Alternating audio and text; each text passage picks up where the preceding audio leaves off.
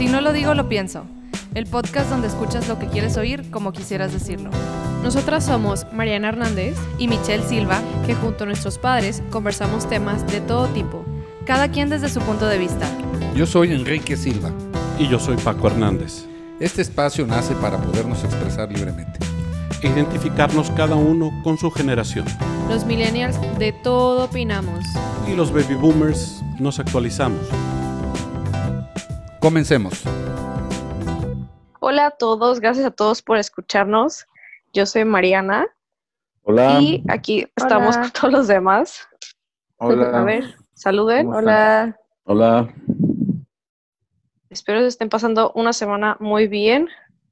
Y pues bueno, el, el tema de esta semana eh, surgió porque a, eh, a raíz de ver unas imágenes también de cómo se está llevando ahora la educación en tiempos de pandemia, de cómo continúan las clases en forma remota y las que no han podido continuar porque no han podido encontrar una manera de seguir educando a las personas de una manera que no sea presencial. Hay unas imágenes muy fuertes que sacó CNN de cómo ha impactado eh, a través del mundo y cómo se han adaptado a las medidas. Y pues, bueno, básicamente vamos a ver sobre cómo ha afectado a las personas que están, no me, no me incluyo, no estoy eh, actualmente estudiando algo, pero sí tengo varios conocidos que siguen estudiando algún tipo de educación y pues sí, les ha afectado bastante, no es lo mismo. Sí, no, para nada. Ni volver a hacer lo mismo, como dicen por ahí. Sí. Híjole, yo, yo, yo creo que eh, este, esta situación ha sido terrible por una parte porque nos ha pescado, y digo nos, nos ha pescado, me refiero a todo tipo de instituciones públicas y privadas de cualquier nivel, porque no creo que nadie estuviese tan, este, o sea, tan preparado. Digo, si acaso los amigos estos de Open English o algunos de esos, que, que su, su base está en línea, pues, pues sí, ellos están, creo, creo bien, ¿verdad? Pero el resto de la educación, por ese lado, ha sido terrible porque nadie estaba preparado y yo quiero pensar que aún Claro. universidades este, muy, muy fuertes, este, como las, las privadas o las públicas que dedican muchos recursos a, a la tecnología, tampoco lo estaban. Entonces, imagínense, pues las rurales o las, las escuelas pues más, más sencillas, ¿no? Públicas o privadas también. Eh, Por un lado es eso, y por el otro lado, por la gran ventana de oportunidad que se abre.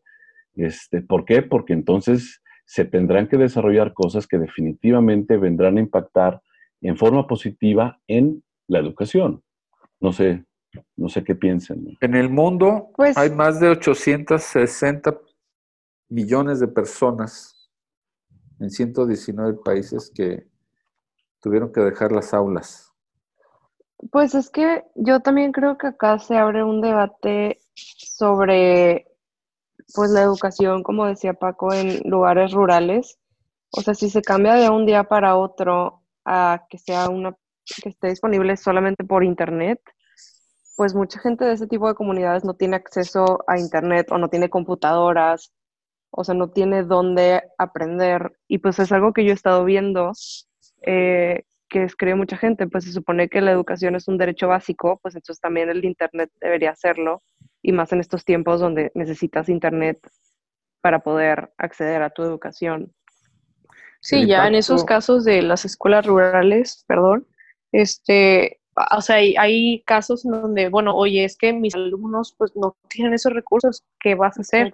pues las personas, o sea, los que son docentes, los maestros que realmente quieren seguir educando a los niños, pues ellos se adaptaron a, oye, pues es que las tareas y las actividades van a ser escritas afuera de la escuela, se deja una lista de actividades a completar y, y los alumnos tienen que ir a la escuela físicamente a ver qué actividad les toca hacer y completarla. Y también la misma, he visto docentes que van físicamente a las casas de los alumnos a dar asesoría privada de estas actividades, o sea, porque ellos no se pueden adaptar al- a, la cuestión del Internet.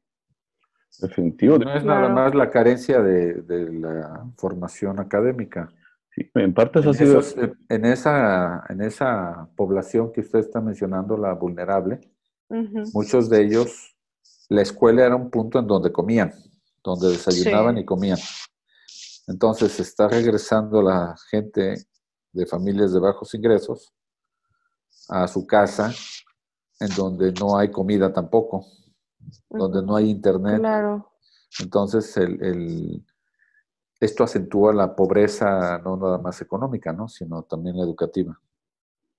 y en otros niveles distintos, eh, niveles dentro de las ciudades, eh, todo lo que está generando esto, ¿no? O sea, los, los, este, los hijos que están siempre, o sea, bueno, están dentro de las casas, este, toda esa energía que se está acumulando ahí, que, que empieza a generar frustraciones, que empieza a generar este, problemas, eh, se va a sumar definitivamente al, al retraso que en un momento dado esta generación que está estudiando va a tener, lamentablemente. Eh, O sea, va a haber un, va a haber un gap importante. si pudiéramos medir de alguna forma cómo ha venido creciendo la educación en las sociedades, en los distintos niveles, antes de esto a después de esto, va a haber un gap importante mientras las condiciones no se empiezan a, pues a, a componer desde el punto de vista de, vamos a llamarle equidad tecnológica, a lo que- de lo que comentaba Michelle hace rato, ¿no? Sí. Y Y no necesariamente. Dale, dale. Digo, y agrégale que no todas las familias son familias tradicionales. Claro. Hay familias en donde es, uniparental o, o- o convive mucha gente dentro de la casa, que es lo más común en México.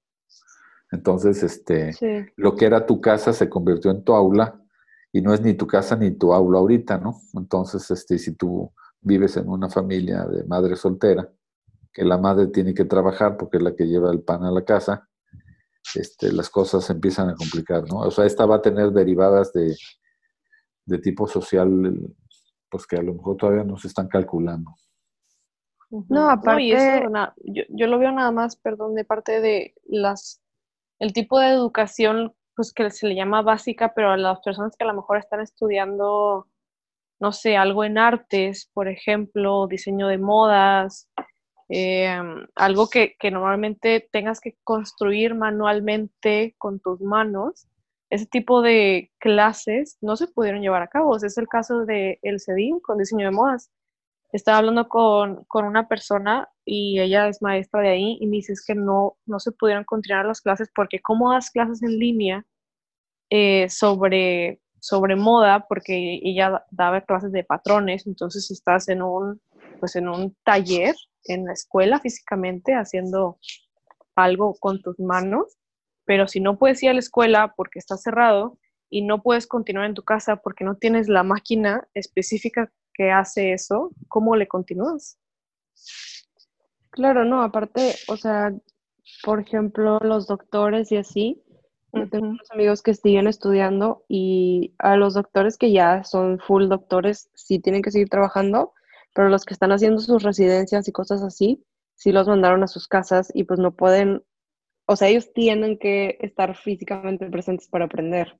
O sea, ya la parte de teoría y de libros de texto, ya, eso ya se graduaron. Ahorita pues estaban aprendiendo ya en, En la práctica, sí. entonces, pues ese tipo de cosas ya no las pueden hacer.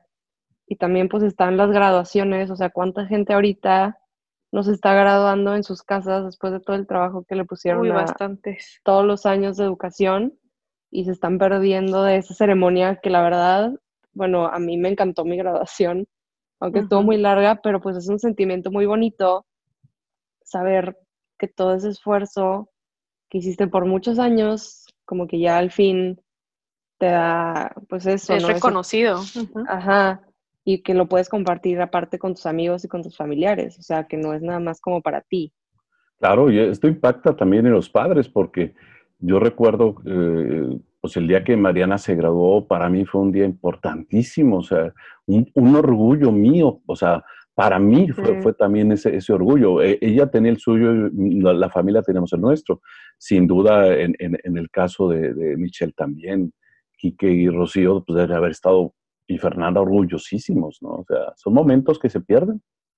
Claro, Ahora también, pues, eh, si pensamos en toda la gente que tiene un tipo de beca, este, pues a ellos también les ha afectado, ¿no? Porque las becas no consideran estudios este, en línea, están, son presenciales. Sí. Entonces, este, regresense a su casa, todos estos alumnos becados, este, qué acciones se van a tomar para que ellos puedan continuar. Porque los fondos con los que se sostenían esas becas, muchos No, de ellos llegaron, están, ¿no? O están desapareciendo pa- de las fundaciones de apoyo porque venimos también de una situación de crisis económica, ¿no? Entonces, Mm. este, es multifactorial esto. Y el nivel educativo que busques, que quieras, ¿no? Este, eh, desde universidades y colegios privados hasta las escuelas este, rurales y públicas, creo que de alguna manera todos, todos estamos este, sufriendo de alguna manera, ¿no? Este, Fíjate que dijiste multifa- multifactorial o, o multivectorial, perdón. Este, ahorita me estaba poniendo a pensar, ¿no? Eh, la escuela es una especie de disciplina, ¿sí? Disciplina en que te tienes que levantar a tales horas, este, tienes que hacer tales cosas, tienes que regresar a tales horas, o sea, marca cosas. Este, independientemente o por supuesto que pues, bueno, también implica el que estés entregando trabajos, este, estés presentando exámenes y todo ese tipo de cosas. Ahorita, eh, al principio sobre todo, hubo un relajamiento absoluto. O sea, los chavitos en sus casas o los chavos en sus casas, pues, pues sintiéndose de vacaciones, cuando realmente no eran ni vacaciones y, y, pues no estaba la infraestructura pues medio armándose como ahorita está, ¿no? ¿no? Y, Y, eso, los papás no somos No. educadores, no puedes sustituir a un maestro, ¿no? O sea, un maestro está entrenado Exacto. para eh, educarte. Sí, o sea, A los papás les está cayendo la carga de los maestros y pues los papás también lo más probable es que tengan que estar siguiendo con su trabajo, o sea, tampoco pueden estar ahí eh, tratando de hacer el trabajo de otra persona y pues tampoco es justo para los maestros porque de un día para otro les dijeron todo tu semestre que tenías planeado lo tienes que subir ahora a una plataforma que ni siquiera les capacitan para usar, o sea, también creo que batallan mucho ellos en cuanto a cómo, cómo dar el contenido.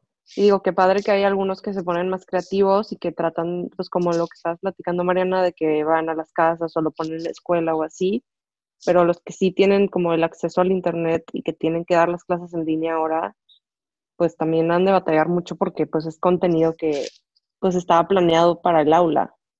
Claro, o sea, de un día para otro, o sea, sí está, sí está difícil. Ajá.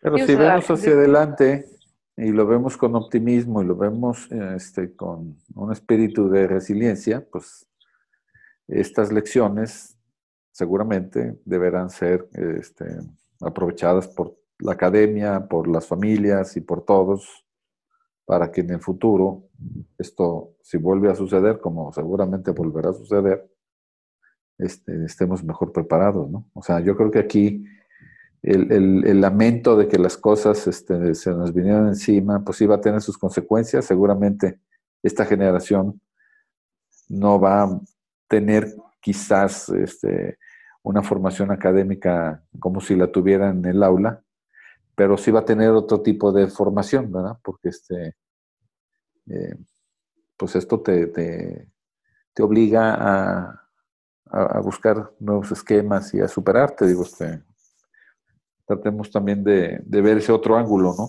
O- ¿Cómo la ven?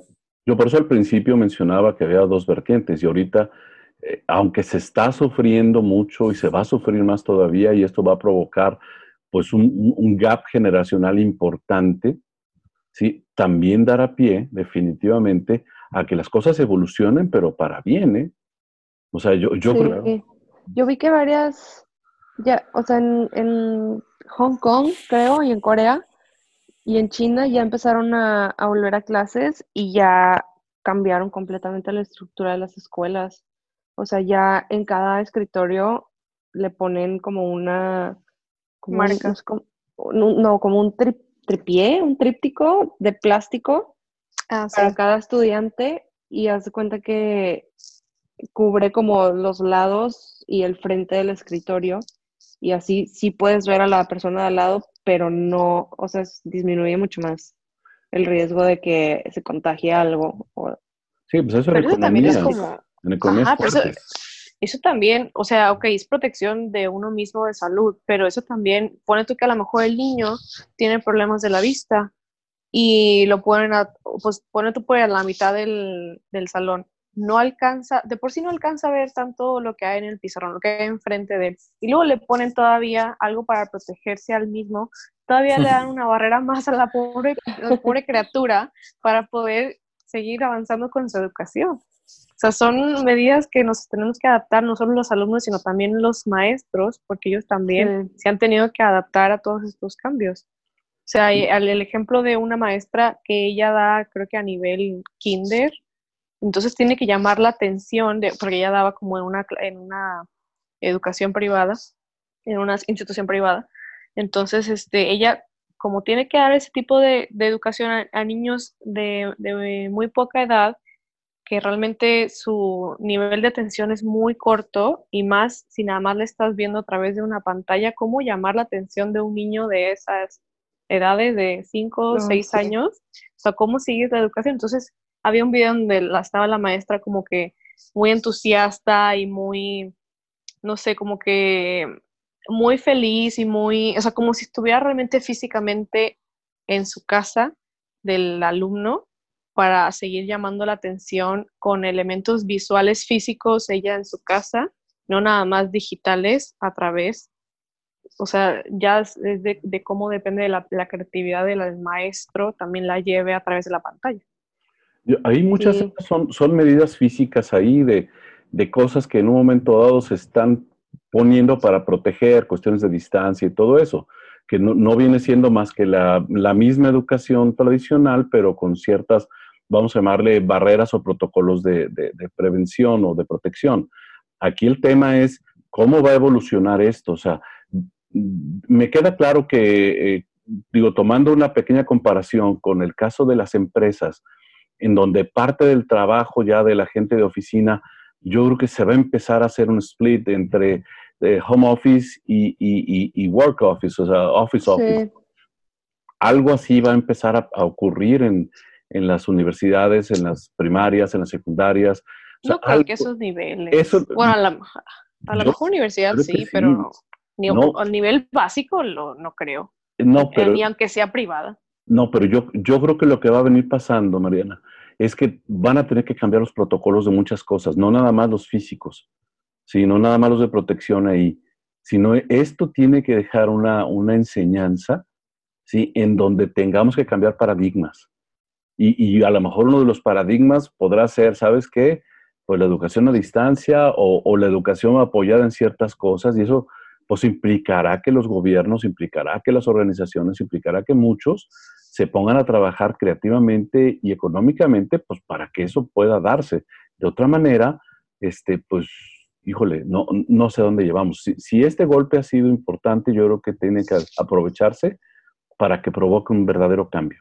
Es que para que ese cambio realmente ocurra es que ya haya pasado algo positivo a través de la educación en línea. O sea, si ya se vio que el alumno continuó, y no solo continuó, sino mejoró y sí realmente aprendió, o sea, aprobó el año, el curso y puede seguir al siguiente nivel, es cuando ya, ok, se puede tomar y evaluar, a lo mejor sí lo podemos eh, adaptar para, para el futuro, pero si estás viendo que el alumno no está aprendiendo de manera virtual, ¿por qué le vas a seguir enseñando de manera virtual si no está aprendiendo? No, ahorita. creo que- Bueno, este, es que permítame. este, O sea, según yo aquí también puede entrar mucho un debate de maneras de aprender porque pues ya, o sea, ya se ha estudiado y se ha verificado que las personas tienen diferentes maneras de aprender, pero a todas se les enseña de la misma manera. Entonces, por lo mismo hay ciertos estudiantes que tal vez no les va tan bien en la escuela, pero realmente son muy inteligentes y son genios de, no sé, la música o las matemáticas o lo que sea pero como a todo el mundo se les imparte la educación de la misma manera, pues entonces realmente no, to- o sea, no, no todos van a sobresalir ahí. Y pues es lo mismo ahorita, o sea, como que en línea, pues tal vez no es la manera para aprender para, la- para todos. Alguna gente igual y es más como claro. permeable a eso y otra gente no. Pero pues Ahí- ahí también ya tendría que ver pues que la gente, o sea, que se cambie como toda la estructura del sistema de educación y se impartan las clases de diferentes maneras para ciertas personas. Eso yo creo que al final de cuentas, si entiendo en parte de tu comentario, Michi, es que eh, va a obligar también a, a replantearse la forma Sí. de enseñar. Yo creo que Y va sí. más allá de, de la infraestructura física o tecnológica, sino el modelo educativo, que quizás se deba reorientar más hacia el tipo de persona que tú eres. ¿no? Este, el gobierno federal publicó un documento que se llama 10 sugerencias para la educación durante la emergencia por COVID-19. Y si tienen oportunidad de ojearlo, se van a aburrir mucho, pero porque es muy extenso, pero este, y es muy especializado. Lo estoy este, así revisando, así ojeando. Y este, parece ser que esas sugerencias pues eh, tocan de alguna manera todo esto que hemos estado platicando, desde atender con prioridad a quienes no tienen acceso a tecnología o de información o de comunicación, este, a- o promover oportunidades de formación y desarrollo profesional docente este, con los profesores, el- un maestro de primero de primaria rural que no ha sido entrenado para ser maestro a distancia de niños de ese nivel, pues tendrá que ser este, reformado, ¿no? Sí, Contenidos y todo. Y así, este, el abandono escolar creo que también es un tema que se va a dar con más, este, si no es que ya se dio, Sí. mucha gente con Sí. trabajos iba a la escuela, pues ahora este, en su casa y con una mamá que no está o un papá que no está tampoco, lo más probable es que lo abandone, pero también conociendo cómo manejan las cosas desde el gobierno, pues lo van a pasar con siete a lo mejor, pero lo van a pasar al siguiente nivel, ¿no? Este, y ya eso ya trae un retraso que se va a venir proyectando en toda su vida, ¿no? Si no, si no Sí. ocurre algo extraordinario, ¿no? Entonces, el, Bueno. el tema es bien complejo, no sé cómo andamos de tiempo. Este, ya, ya se nos está acabando el tiempo, yo creo que es momento de, de concluir. Chicos, pues sí, digo, no sé, como dice mi papá, creo que es un tema muy complejo y que sí va a cambiar pues la manera en la que recibimos y damos educación. Y pues habrá que ver qué cosas salen de esto, supongo. Sí, Ana. y yo, Sí, yo también digo, opino que sí va a cambiar de alguna manera, no sé si para bien o para mal, pero pues ya veremos qué pasa. Y antes que todo, quiero también agradecer a todos los docentes que eh, están en esta gran labor de seguir educando a los niños mexicanos, las personas mexicanas también, este, pues ellos continúan con su labor y, y a- ahora que fue el 15 de, de mayo, el Día del Maestro, se les agradece. ¿Y qué? nada, pues no, no, no tengo forma de, imaginarme qué sigue, pero creo que eh, en este particular gobierno, como, como veo las cosas, no creo que vayamos a mejorar mucho el problema, porque están metidos otros factores de poder, como son los sindicatos, como son este, eh, pues los grupos de, dentro de los sindicatos, los subgrupos eh, políticos, que también seguramente van a meter la mano en, en, en cómo va a continuarse haciendo la educación en México. Entonces yo veo un panorama muy oscuro, muy, muy complejo, más de lo que ya de por sí estaba. Creo que esto, Sí. en este gobierno en particular, este, las cosas se van a complicar más por la carencia de, de dinero y, y de, y de voluntad de parte de, no sé. Y la visión que se le quiere poner, ¿no? Pero bueno, Sí. este sí, van a ser momentos difíciles, como lo dije al principio, una, una, una generación completa este, va a sufrir y la sociedad va a sufrir en su momento, pero definitivamente yo creo que las cosas van a ir para, para mejorar porque a final de cuentas tenemos esa capacidad, este, con o sin el gobierno, a pesar de. A pesar del gobierno. Este, Vamos a ver. Pues, nuevamente, muchas, muchas, gracias a todos. Gracias por, por escucharnos y, seguirnos. Danos, danos, sus comentarios para, para temas. Hasta luego. Gracias a todos. Gracias por estar con nosotros y recomendarnos.